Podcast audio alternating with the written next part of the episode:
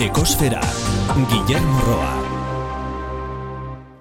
Honako hau esan zuen Fati Birol Turkiarrak, lurralde petrolio esportatzaileen erakundean lan egiten zuenean, eta nazioarteko energia agentziako zuzendari esekutiboa izan baino lehen. Honakoa eh, esan zuen. Autoak askoz modu eraginkor batean, eraginkorrago batean erabili beharko ditugu. Autoentzako ordezko teknologiak garatu behar ditugu. Bioerragaia edo hobeto, auto elektrikoa.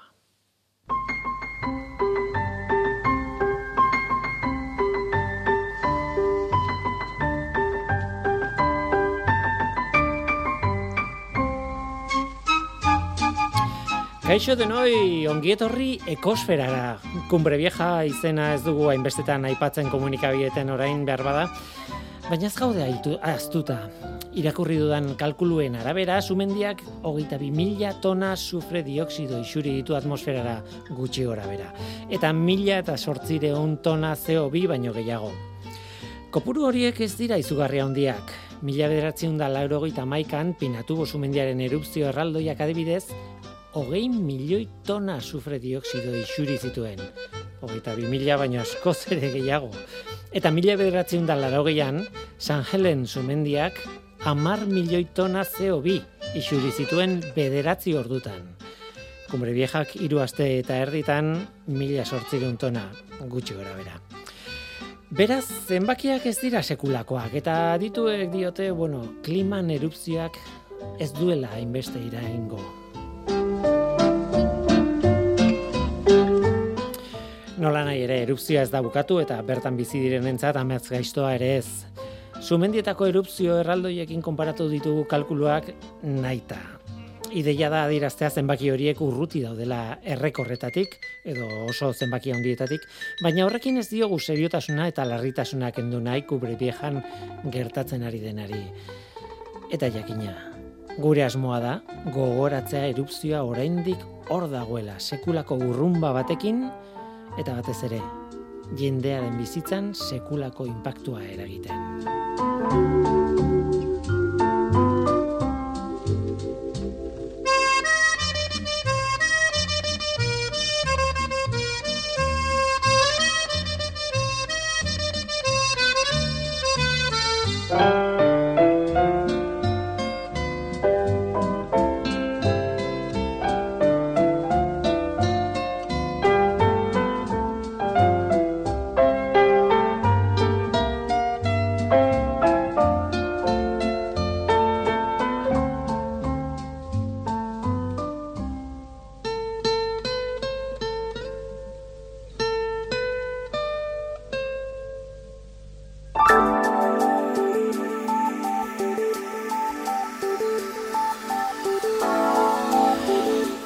Bezala, planetaren CO2 mailari begiratu behar diogu. Atzoko datua da urriaren amabikoa.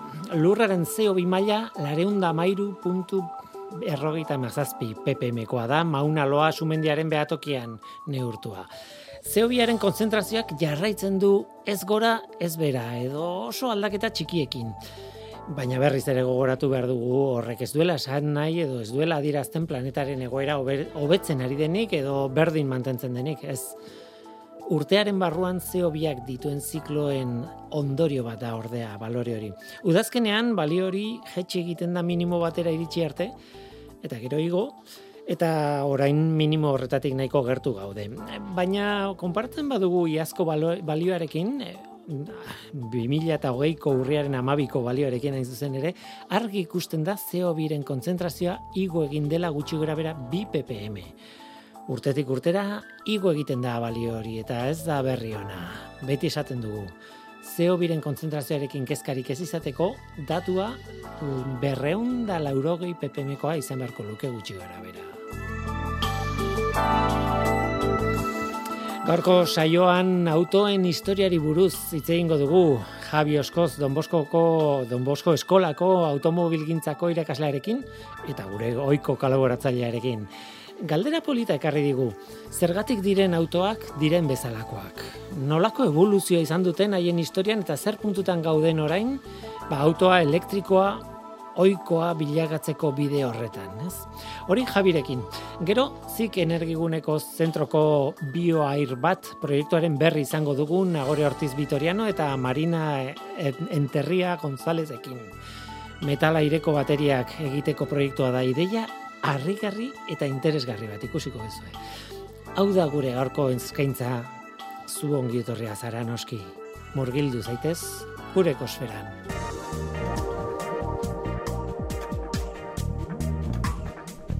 Ekosfera, Euskadi Gratian.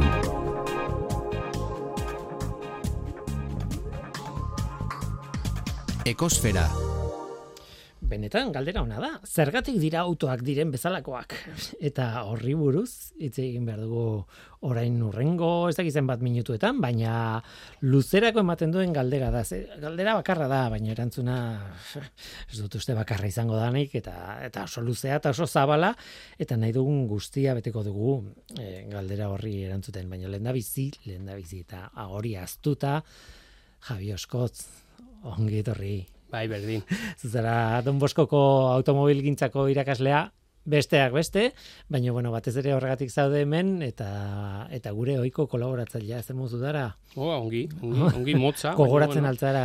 Ongi, bueno, uda, uda, ez dakit, uda, ez dakit, uda oain iraian izan dugu nun zehose, ustaia eta buztu hortan uda askorik etzunin, baina bentsat, bueno, baina bentsat lanera ez ginen, Juan. Eh? Berroa da, lanera ez ginen, Juan. Ez, bueno, zehose pixat bai, baina... Oan iraine baino gutxillo. Hmm. Eta egia da, zer, bueno, e, nik esaten dut esetz, baina gauzak ez dira horrela izaten, normalean ikasturteko ritmoa bat da, iristen da udarako garaia, eta badaude ikasturte kanpotik, e, o kanpoan egin behar den lan bat. Zuen kasuan gainera, e, bueno, master berri bat jarri zuen martxan, hain zuzen ere. Hoi da, ikasturte, o ikastaro berri bat jarri barri izan dugu martxan, bai, Euskadi Euskadi mailan e, ba, iru zentrok jarri deuna, ikastetxe jarri deuna, ba, gure kasuan gipuzkoan guk, gero gazte izen mendizabalakok eta basairuko jarri indue, eta hibrido eta elektrikoi buruzko ikastaro oso bat bai, ikasturte oso bat, bedatzirun orduko ikastu, ikastaro bat, azken mm finean, eh? mekanikako ikasketak burututa azkaten ikaslientzako.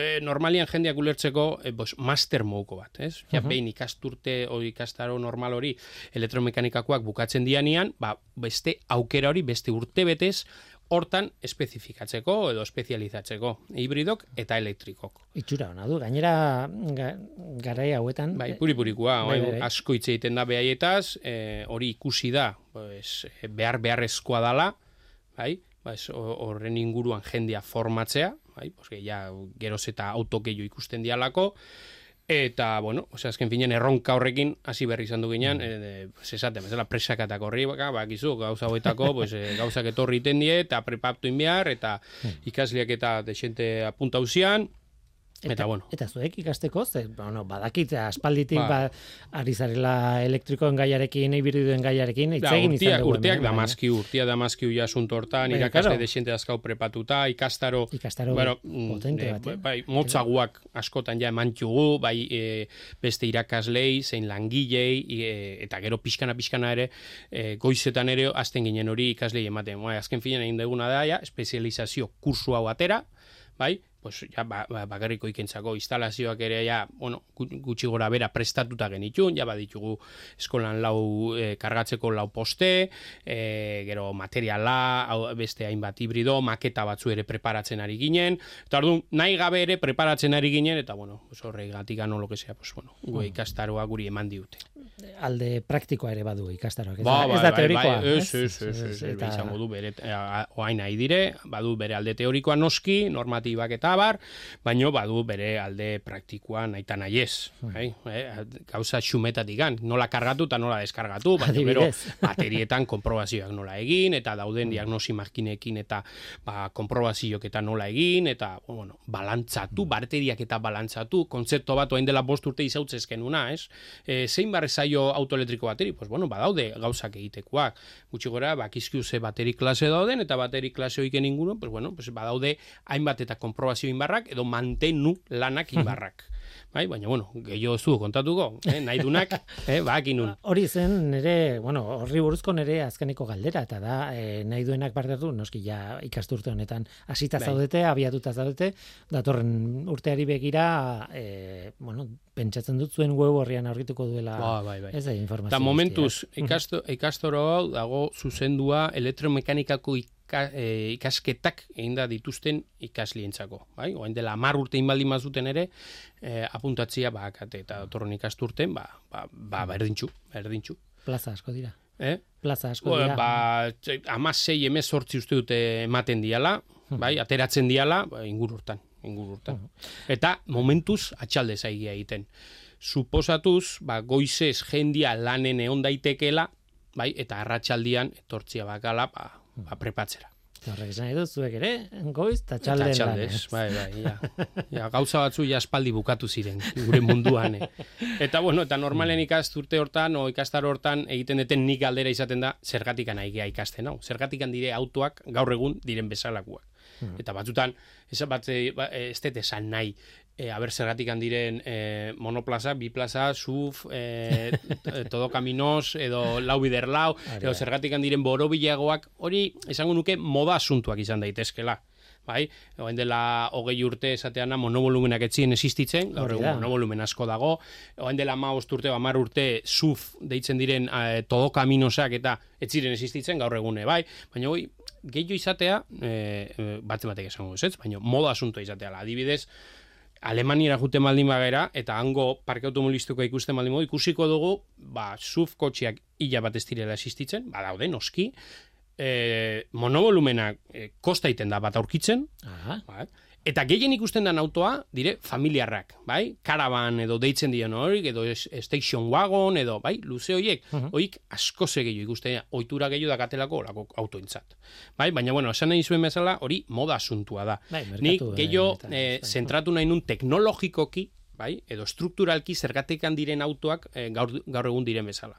Ez? Porque nola iritsi gera, oain dela eh, illa eunda berrogei urte asmatu zen aurreneko kotxia, bai, mila sortzireun da larogeita zeian okerrezpanago, Carl Benz, ze- deitzen zen gizon bat, igual bat emateri sonatuko, jo izen hori, Bai, nuke baietz. bai, baina bere Andrian izena askoz izaun haua da, Mercedes-Benz, bai, Mercedes-Benz. e, Mercedes-Benzek, bueno, pues Carl Benzek ateazun aurreneko autoa.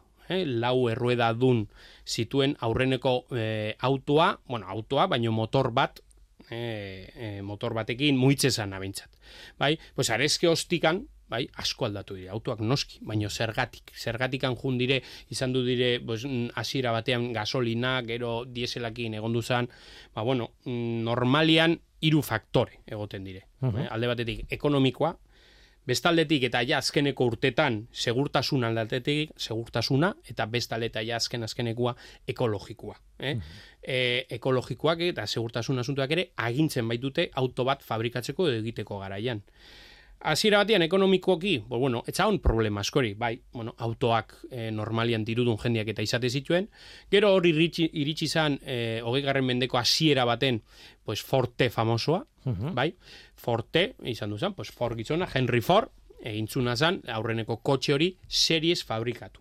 Bai, horrek zeitezun, ba, kosteak askoze gehiago jetxi, autoenpresioa merketu, eta orduan ja autoaren erabilpena asko edatu zen. Ja, jendia ja, altzun, pues, auto bat erosi, eta hor ja zen, pues, bueno, autoen munduko bueno, garrantzi hori horra hasi zen.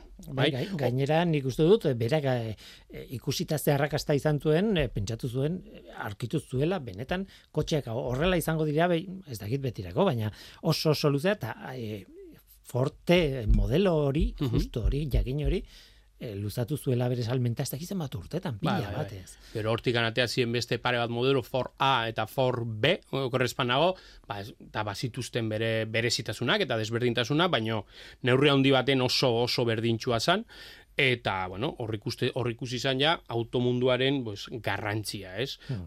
Ordura arte auto guziak izaten ziren, esate zenak artesanoak. Ez zau- ez zauden illa esateana bi kotxe berdin bai? Hori bere garaien hemen itzein genuen, eh, donosti autoari buruz, eta, pues, bueno, zeiren kotxeak ademanda inda, gutxi gora bera, pues, askotan hitz egin da klienteakin, nola naizun kotxea, hori guztia, bueno, bueno, Hortikan aurrea, ja serien nola zizian egiten, hasi ziren auto guztiak dana. Berdinak e, e, e izaten, eta horrek, egiten zan, autoa merketu. Handikan aurrea, fabrikanteak ze bilatzen zuten? Ba, mm, potentzi gehiago, eh, abiadura gehiago, bai, prestazio gehiago, ez? Etzakaten limiteik, bueno, zenbat eta gehiago betu kotxea, fama hundiago izango dugu, beraz kotxe gehiago saldugu dugu. Eta gero, pues, akizkiu, izautzen dugu, estatu batuetan, erabiltzen ziren motorra hundiaik, ez? Eh? V6ak, V8ak, bos mila, eh? bos litroko motorrak, 6 litroko motorrak, baita 6 azpiko eh, eh, litroko motorrak, bai, orduan, zertzan, importantena, autoa azkarra izatea eta potentzia handia eukitzea. Orduan hasi zien. Eta tamaina handiak ziren. Oso handia, oso Europan erabiltzen zirenak, bai? baino konforra, bai? Orduan hasi ziren, pues bueno, segurtasuna ez, baizik eta konforra, komodidadia. Eh, hasi ziren auto handia, baita hemen ere, auto handia bat zauden bere garaian, ez? Baino hasi ziren, bueno, segi iritsi izan, hor hasiera batean esaten izuna. Eh, konfor pixkat eta batiz ere prestazioa, potentzia. Konsumoak eta ez ziren oso garrantzizkoak bai? Erregaiaren prezioare etzan horren altua, eta jendia gutxi gora bera, ibiltzia bazakan, eta bueno, etzan problema askoik, bai? Orduan, iritsi izan, iruro mila bederatzi da, iruro eta margarren amarkada hori, eta horre etorri izan aurreneko krisi potentea, bai? Egon du zan aurretik beste bat, e, oita behatziko beste... Bai, e, gerra ebera ere ez dugu aipatu, eta bai, bai. Egon ziren noski, baina hor ja etorri izan, e, automobil gintzarekin zuzenean eukizuen aurreneko krisia, eta izan duzan erregaiaren aurreneko krisia, bai, iru eta margarren amarkadan. Eta orduan txenia konturatu ziren, jo, prezio jotzen nahi da, eta konsumoa behitu behar dugu. Ekonomikoki autoa jendia ja e, zindu mantendu, eh? Claro, itse egiten nahi garai baten nun auto batek erretzen zitun aixa hogei, oita os litro. Bai? Claro, orduan asko zan konsumoa. Bai? Eta orduan saiatu ziren ja hor autoen teknologia, motorren teknologia hobetzen. Bai? Asko ze efizienteagoak izaten. Hasi ziren aurreneko injekzio sistemak eta asmatzen, bai, karburazioa pixkana pixkana desagertzen joan zan. E, hasi ziren beste asmakizun batzu, adibidez turboa, turboa, eh, turboa, eh, turbo kompresorea, kompresorea bera, bai, horrek egiten zuna zan. Pues azken finean, oxigeno, oxigeno aize gehiago sartu motorrean, beraz, gasolina gutxillokin, posible genuen, asko ze efizienteagoak izan. Bai, motorren zilindradak eta murrizten txikitzen joan ziren, ja zaila zen ikustea mm. bos mila litroko, osea bos mila litro ez, bos litroko e, motor bat ikusten, bai, jasi ziren, pues, bueno, bi mila sentimetro kubikoko, bi litroko motorrak eta ikusten, bai. Horren ikustu dute, eh, asmakizunak izugarriak izan ziren, bueno, bere garai, garaian garaian bai. beti izan ziren, ez, eh, diseinua garai batean, ez dakiz berse garaian, baina adibidez turbo aipatu duzula, eta horrekin batera, eh, motorretik ateatzen diren eh, albo produktuak berzirkulatu eta horrela errez duzuna berriro sartu motorren eta efizientzia zan hitz handia handi bat, ez? Hoi da, hoi da. Esateue, bere garaian, e, gasolinatik edo erregaiatikan aprobetsatzen zela euneko amarra potentzia. Beste guztiak galdu iten zala, pues, efizientian gatikan, berua sortu eta mm. ezintzalako aprobetsatu, eta hasiera baten euneko amarra aprobetsatzen zen. Gaur egun, naizta teknologia asko ilo eta hori guztia, esateue, e, momentureko benian aprobetsatzen dugula euneko oitama bosta Oain digan, eh, ze margen da hon, baina, karo, ze gertatzen da? Motorrean berotasuna sortzen dala, baina ezin deula aprobetsatu.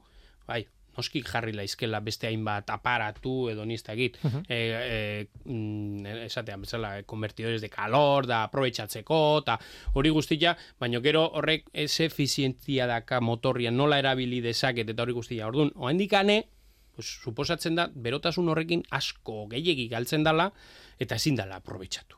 Bai? Orduan, zuk esan bezala, eh? denboraz denbora, pues, juntziren gauzak, jundira gauzak ateratzen, eta autoak, pues, euneko amabost efizienteagoak dire.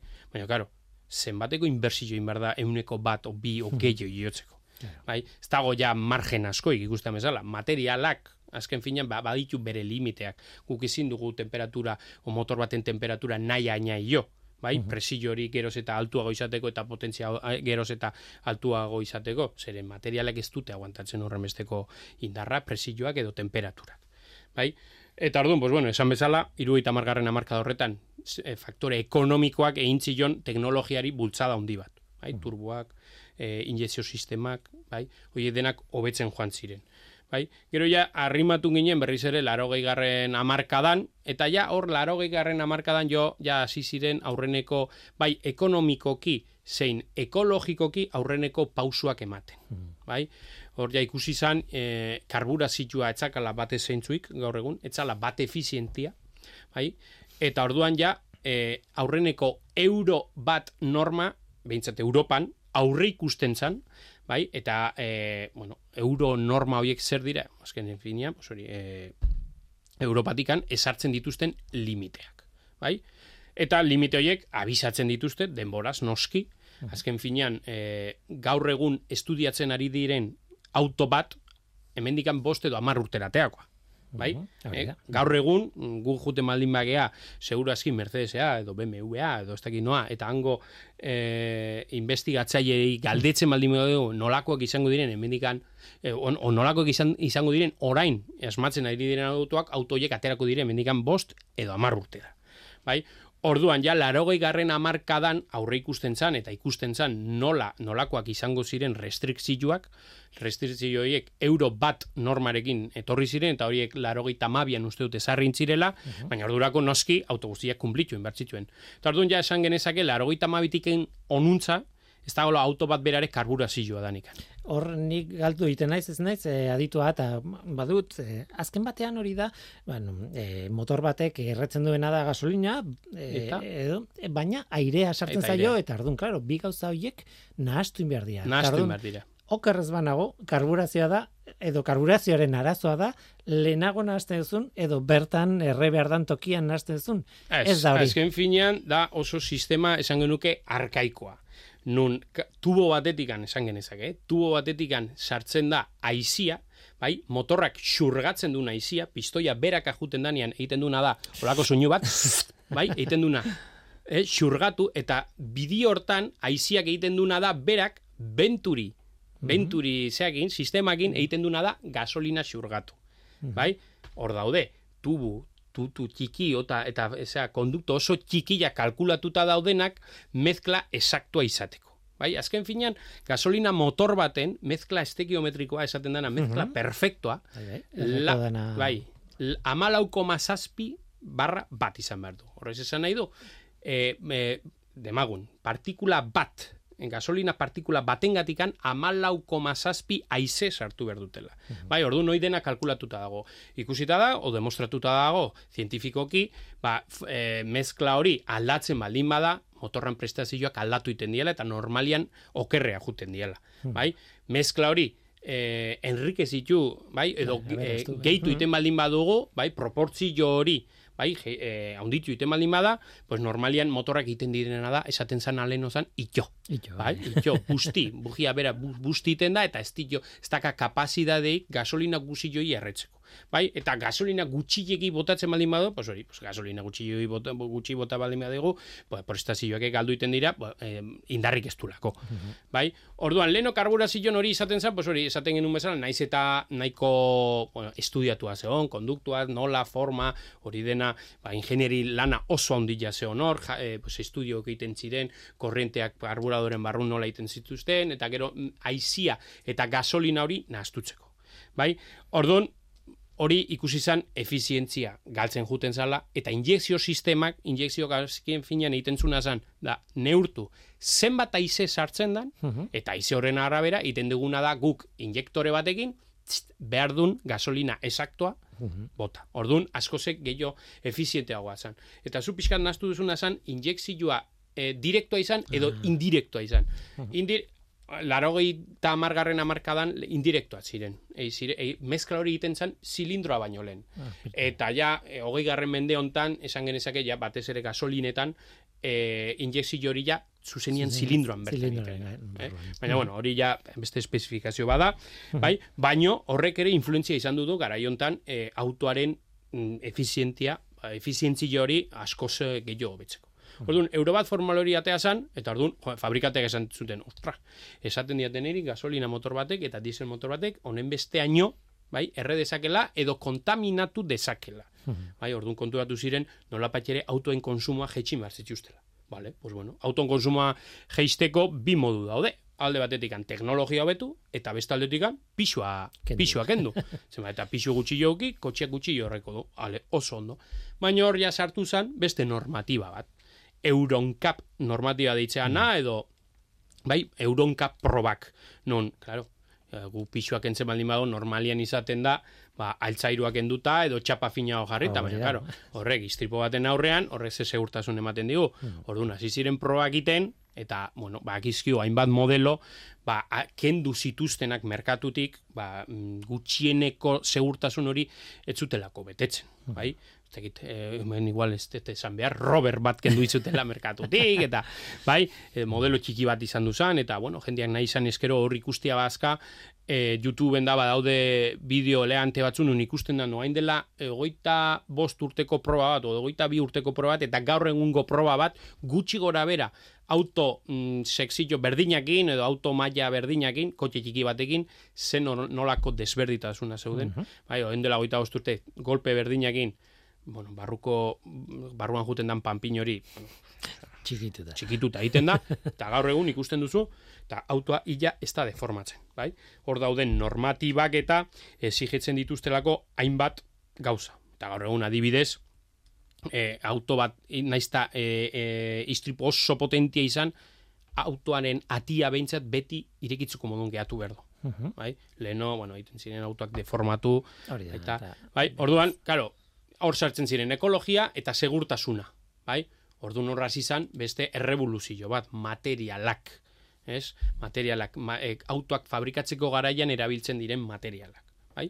Eta fijatzen baldin badago hor dago material bat, hasiera hasieratik hor da ona eta gaur egun ere predominantea bera da, altzairua. Altzairua. Eh, jo, mundu guztia hor aluminioa izan duzun hor, laroita margarren amarkadan izan duzun hor bere, bere puntxa, ematezun aluminioa, pues bueno, ja geroz eta gehiago erabilitzen hasiko zala, baino aluminioak baditu pues, hainbat gauza nahiko eh, zailtzen dutenak fabrikatzeko garaian, eh, eta gero erreparatzeko garaian ere bai asko zailtzen dutenak.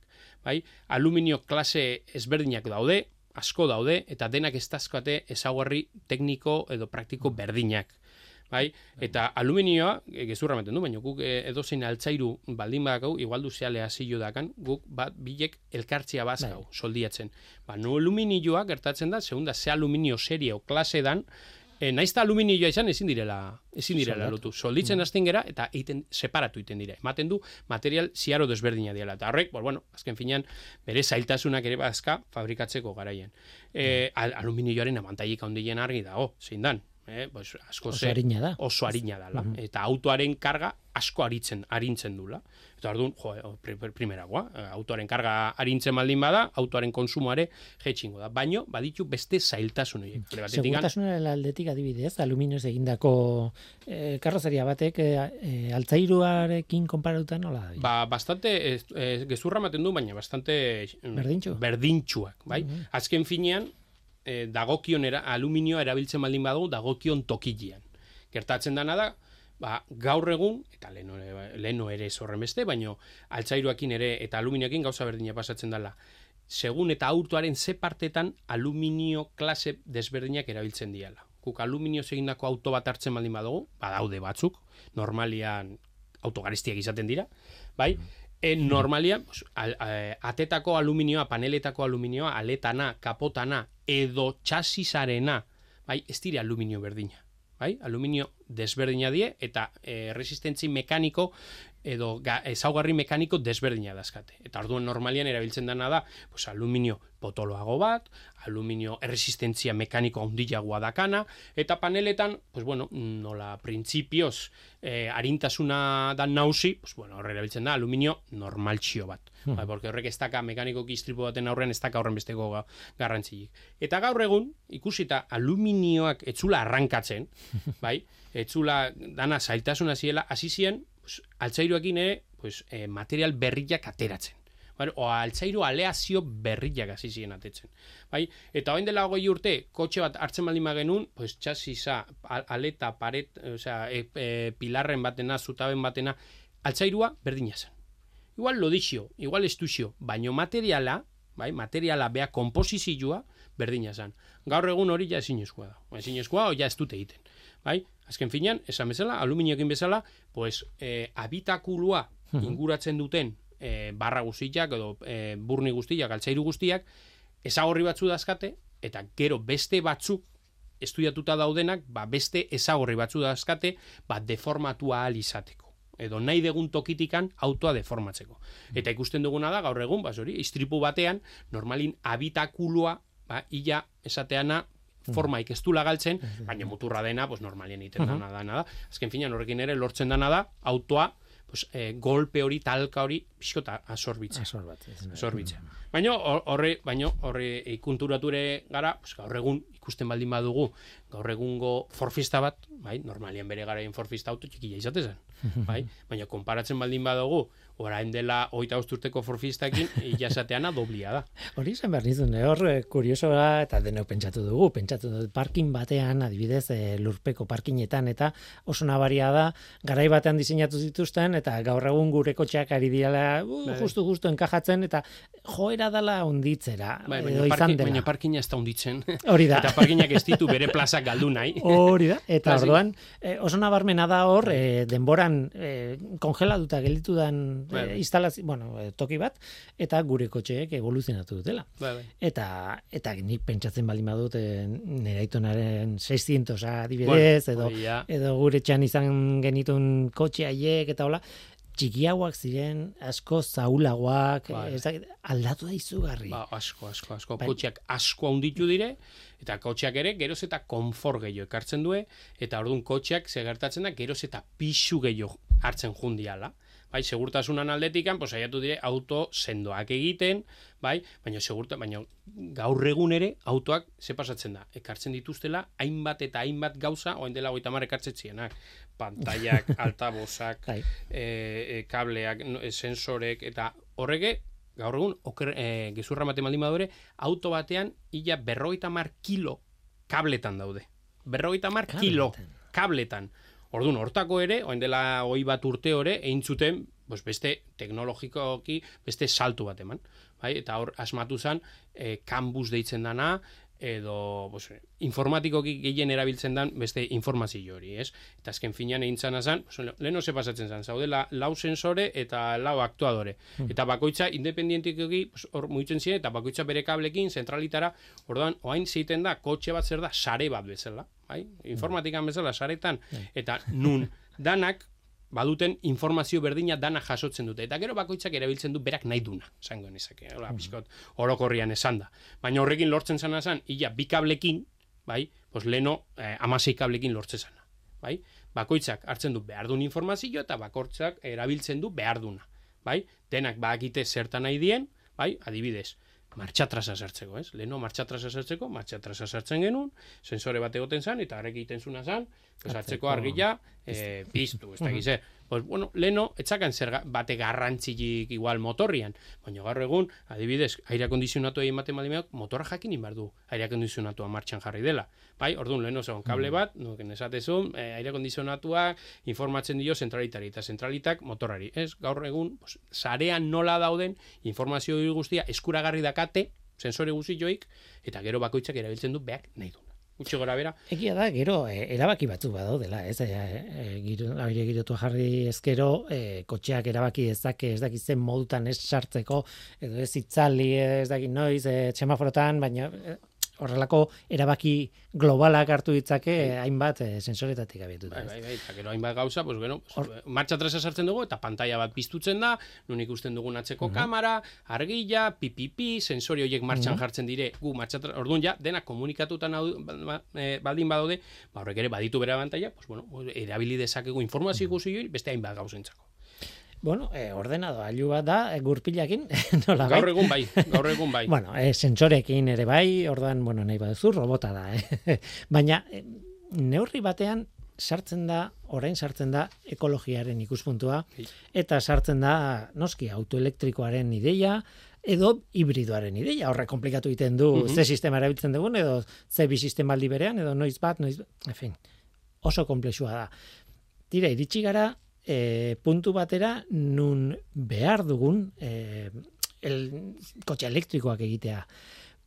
Kuriosoa da, auto elektrikoa gasolinazkoa baino zarragoa da historian, ez? E, Hori da. 19. mendearen hasieran egon ziren saio batzuk, Bai. ez zuten bate arrakastarik izan, baina ideia, ideia, Bai, bai. bertatik dator, ez? Eta okerrena da, teknologia hori askoz gehiago ez dala evoluzionatu, motor elektriko normal bat dela.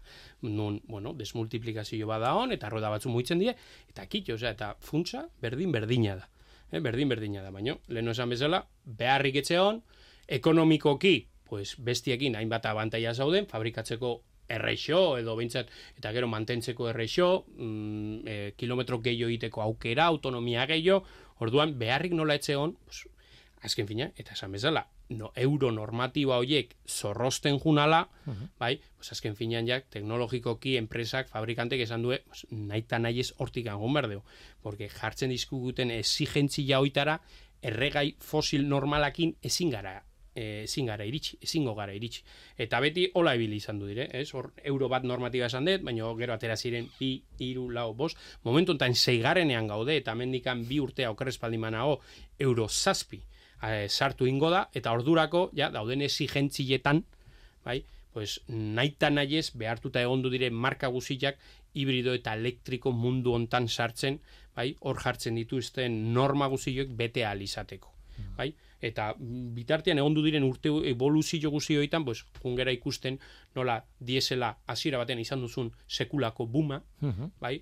Gero boom hori desagertu desagertzen joan zen ikusi zalako normatiba euro berri joiek, ba bueno, zorrotzagoa zirela eta diesel motor hoiekin ezin zala iritsi, ba ja, esartzen zituzten e, konsumoitara edo kontaminazio puntoitara ezin zalako iritsi eta momentu hontan ja diesela esango nuke hor aparkatua daola, behintzet e, ibilgailu arinekin, autoekin, e, ikusiko da e, kamionekin eta ze pasakoan, barko Barkuekin, bai, bai. ikusiko dugu Mhm. zer pasakoan, bai? Baina bueno, hor ikusten ari da beste, ez dakit, eta horri buruz ere itzein genezake, etorkizun baten, ber, hidrogenoarekin ze pasatzen den. Mhm. Asko entzuten ari da, e, gaur egun hidrogenoaren Hidrogeno asuntua, eh? Hidrogeno berdea, Hori da, asko asko entzuten ari da, aipatzen ari da, eta ikusten da, pues, ibilgailu astunentzako, barkoentzako eta agian izan daitekeela, ba, ba, ba, aukera polit bat. Ez? Azken finean, hidrogenoa nun dago, uretan, barkuak nun ibiltzen dire, uretan, barkua genera dezake azken finean bere hidrogenoa berak gero berak errealizateko, edo horrekin behar duen elektrizitatea lortu alizateko, ez dakigu, baina bertan ematen du hor- hortik handi joala etorkizuna. Eh, bueno, tentazioa daukat, eh, galdetzeko ea etorkizunean, baina etorkizunean, etorkizunean hemendik berrogeita mar urtera behar bada nola ikusten duzun. Hori ezin da asmatzea, eh, esan dizut, eh, Kotxiak lurren Esaten ibiliko duzula. aldia. hori da, Eh? Lurren ibiliko aldia kotxiak. ba ez dakit. Ere Eh, simi txikiak hoi esaten du. Haundile egiten danean inventori izango dela eta asmatuko dula eh, Regreso al futuroko kotxia. Hala ere, saioak egon dira, eh? Egon Bai, bai, dira, eta, bai, bai. eta ez dira oso arrakastatxoak izan. Baina, bueno, Baina- emateunez eh, dron haundi batzu izango dira. Etorkizuneko autoak, dronak. Baina idei interesgarria da, kotxeak airean baldin badaude, lurra oinezko eta bizikletantzako izango da, edo ez, edo, edo ez dira izan- izango bizikletarik. Eta gauza elektriko moduko bat eh, izan, ez dakit, eh? Edo, aeropatinak edo. Eta esaten zula, esaten duzula, berdin du, ez duzu asmatuko. Nik esaten bezala, bat ematek esaten baldin maizu etorkizun batian, nolakoak izango diren gauzak, horre bi gauza, oker dabil edo benefizion bat bilatzen nahi da. Nola nahi ere, eh, joerangatik eh, galditu nahi izan. Eh, gutxi gara bera, badakigu momentu honetan oso kezkatuta gaudela eh, ba, ekologikoki edo, bueno, jasangarritasuna, eh, bueno, eh, zea fosilak, eh, erregai fosilak gerozta izen okerragoa daukate, edo ospe okerragoa, Mhm. Ez dakit nola guaz, nora guazen, eh, egia esan. eh, Nik uste, eh, baina... ja, ez dugula autorik eukiko eh, propiedaden, Hmm. ez Benetan auto, autonomoak izango direla, eta elektrikoak. Elektriko autonomoak eta ez dire guriak izango. Guk egin duguna da, mobil batekin auto bat eskatu, plip, miramonen behar dut, kotxe bat, eh, Sevillara jo nahi dut, eta etorriko zaitz kotxe bat, eseriko naiz, eta, bueno, gainera eguzki panelak izango ditu, edo, ez dakiz zer, Edo... edo, transbordokin marko txuzu, jungo zara eh, eramango dizu hemendikan donostira, eta donostin hartuko duzu beste bat, automatikoki, jungo dana area, edo olako hortikan jun daiteke, pues bueno, etikoki ere, auto bat, e, bere denboraren euneko larogeita marra, larogeita mabosta geldirik dago. Bai? Orduan, bere denboraren, o denboraren euneko bostean erabiltzen dugu autoa, horrek zentzuri baldaka. Bai? Gauza bat propietate neuki, euneko, denboraren euneko bostean erabiltzen baldin bada. Bai, galdetu india nik, bai, bai, bai, bai, bai eta, hortikan, ez? E, eta hori, hori da nahi nuena, ez? Eta gero pentsatzen dut batzuetan e, hitz egiten da sareari buruz, e, sare elektrikoa ez dala bakarrik izango da distribuzio sarea gaur egun daukaguna, edo ezagutzen duguna, e, kotxeak izan daitezke, konektatzen direnean sarera, e, elektrizitatearen e, metagailuak, e, bateriak, bai, hori da. Orduan e, bapatean aldatzen da bere funtzioa, baina ez dakit hori erreala izango den edo ez. E, hori dena kudeatzeko oso zaila da. Eta hor dago nere ustez elektrizidadeekin gertatzen den arazurik handiena, hoi dala. E, elektrizidadea kaula edozein paretetan entxufea dakau, eta hor elektrizidadea erregaia hor bertan dakau. Eta hori kontrolatzen hori zaila da.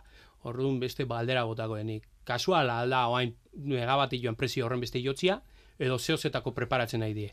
Ja, nire ikuspuntu oso personala. Oso personala, bueno, nire ikuste, oen dela, ez dakit, urte bete, oita mar eurotan balio mentzun kilobatioa, hain berreun eurotan gaude, e, eta azken finean pasako gana da, pues utzi gingo dutela, laro gehi o laro goita mar eurotan, eta jazta. Jo, eze ondo, jetxi indi dute, jetxi indi dute, ez, oen dela urte bete, baino hiru aldiz gehiago balio du. Baino, mm, nire ustez, baten bat prepatzen ari da, o prestatzen ari da, etorkizun batean, nunbaitetik diru atera alizateko. Mm. Zaila da, zaila bai, da, etorkizuna. bai, bai, hori da, hori da. ikusteko hemen baldin bagaude, ez gaude gaizki. hori da, hori da. Eta interesgarria da, e, pentsatzea nola izango da. Etorriko da zerbait aldatu, aldatze ez. Era bat e, iritzia eta ikuspuntua, eta ikusiko zu. ez dakit. Nola nahi ere interesgarria da. E, azken, azken, azken galdera bat egingo dizut. Eta behar bada politiko ez politikoki ez da inzuzena eta da faltan botako dituzu erregai motoreak Nik bai, personalki bai. Pasio bat da. Bai, usaia eta soinua eta. Nik bai, baina bueno. Badaki guztar esaten esan nahi duten, baina objektu maitagarriak pasiozko bueno, objektuak ziren. Auto historikoak eta eta frikientzako autoak ere bertan gehatuko dire. Baina nik ere badago jendia musika viniloetan eta kasetetan entzuten dituztenak. Ez, pentsa dezagun nola. Ba hoxe, horrekin gelditzen gara e, ikusiko dugu, aurrerantzean zer, baina batez ere, e, bueno, e, aurten e, kolaborazioarekin jarraituko dugu eta aterako ditugu gai interesgarriak. Ze, nik uste dut gaurko elkarrizketan iriki dituzela bide pila bat eta hortik jo dezakegu elkarrizketa bakoitzean eta kolaboratzen. Bai, ea zer esaten duen eta denetik esango dute beti bezala eta behar, behar dan bezala, ez? Javi Oskoz, Don Boskoko, automobil gintzako irakaslea eskerrek asko urekin izateagatik berriz ere. Bai, zuei.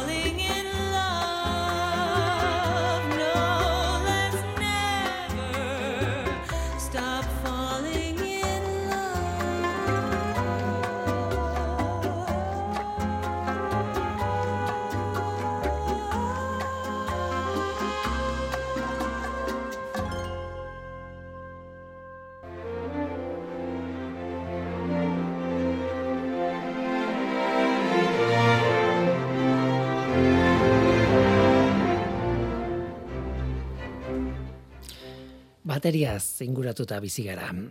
Edozein gailuk dauka bateria bat, ez? Are gehiago. Bateria gehiago eta ezberdinak. Behar ditugu adibidez autoelektrikoak ugariak eta ohikoak egin nahi baldin baditugu, ez? Noski, etengabe ari dira kimikariak, ingenieriak, fisikariak eta beste asko ikertzen. Bateria hobeak behar ditugu, txikiagoak, arinagoak, garbiagoak eta elektrizitate kantitatea handiagoa ematen digutenak. Dena nahi dugu.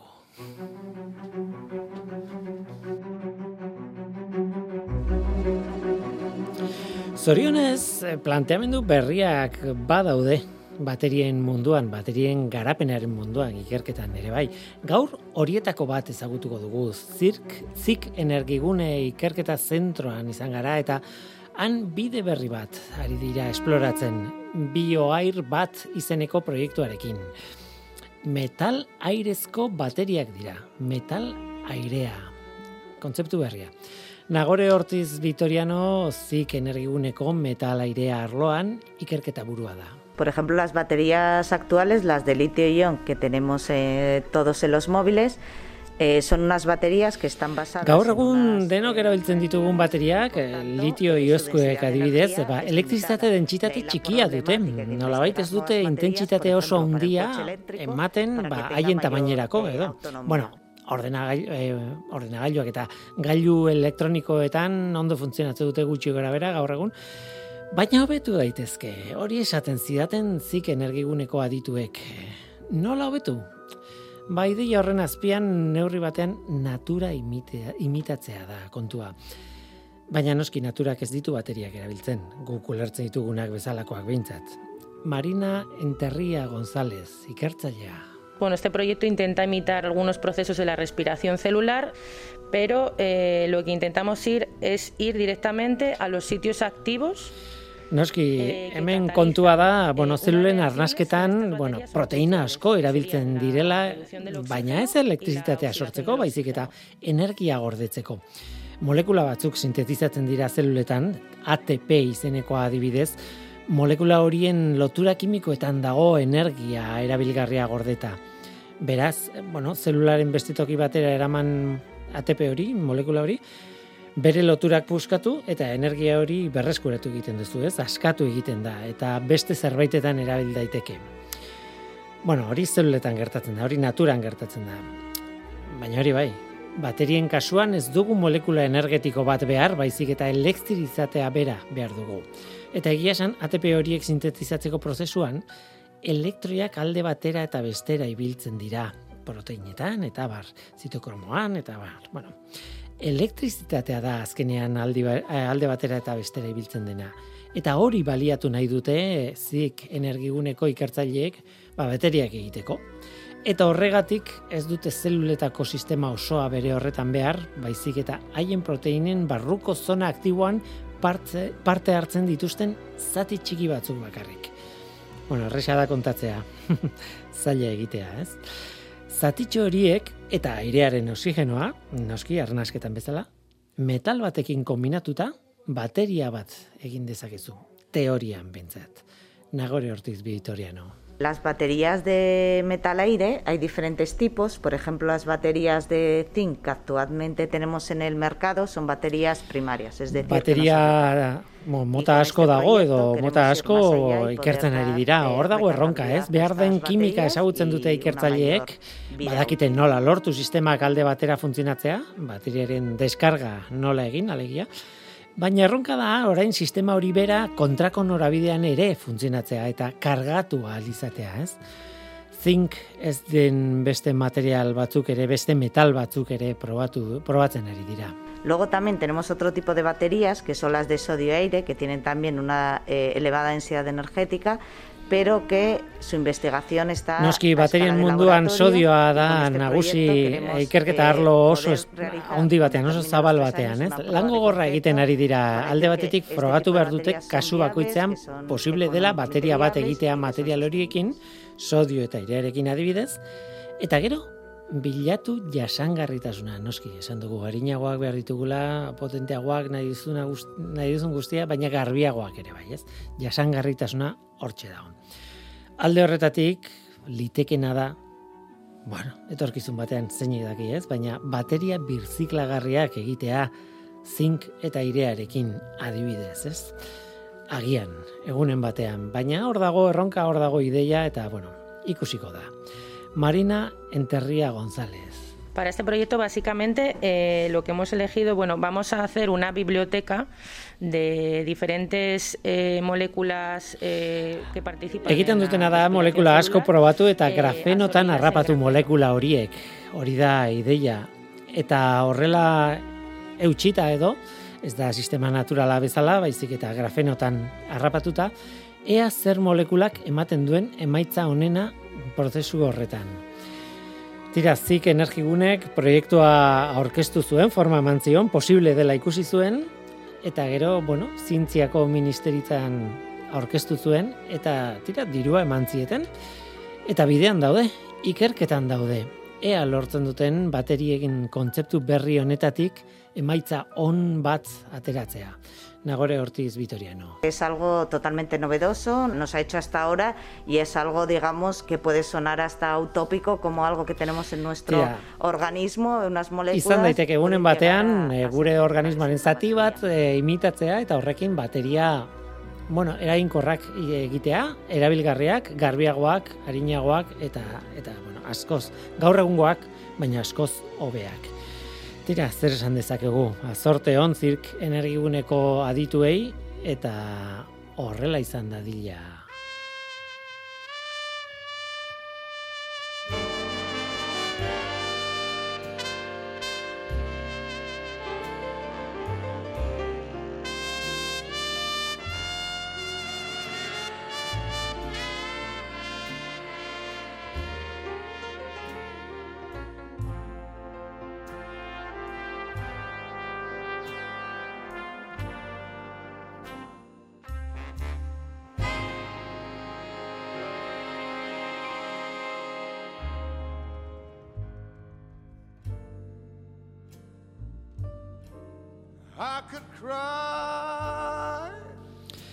Tira, eta gu bagoaz. Oraingoz hau izan da dena hemen ekosferan. Mikel Olazabal eta Sánchez Gurrutxaga izan dira teknikan, eta ni Guillermo Roa mikroan. Aste hona izan. Agur. Little while. Tell me now. How long has this been going on,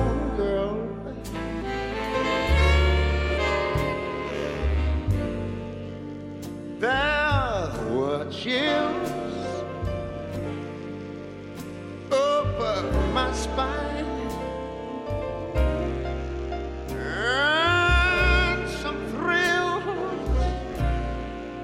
I can't define.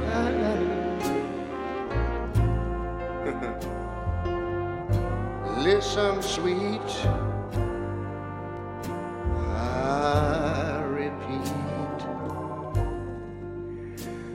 long has this been going on?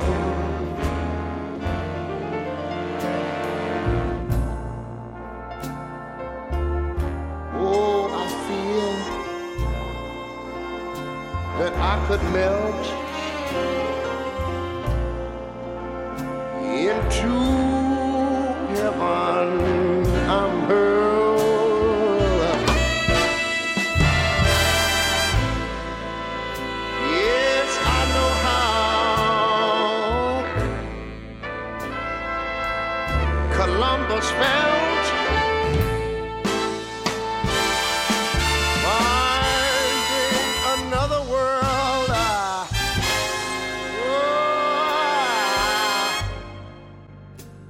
Me once, then once more. Yes, what a dunce I was before. Girl, I just couldn't help myself. But what a break. For heaven's sake. Has uh, this been going on?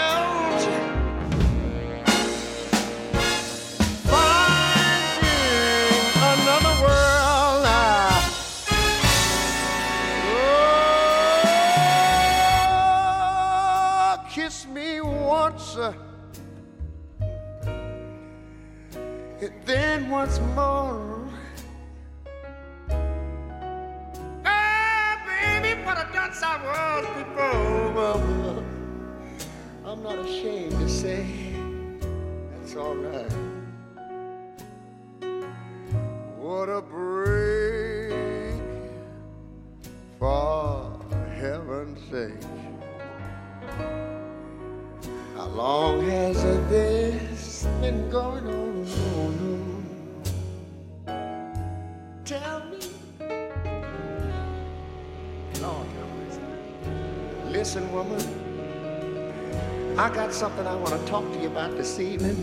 Yeah. God, when you get time, tell me how long have you had my nose open, open? I.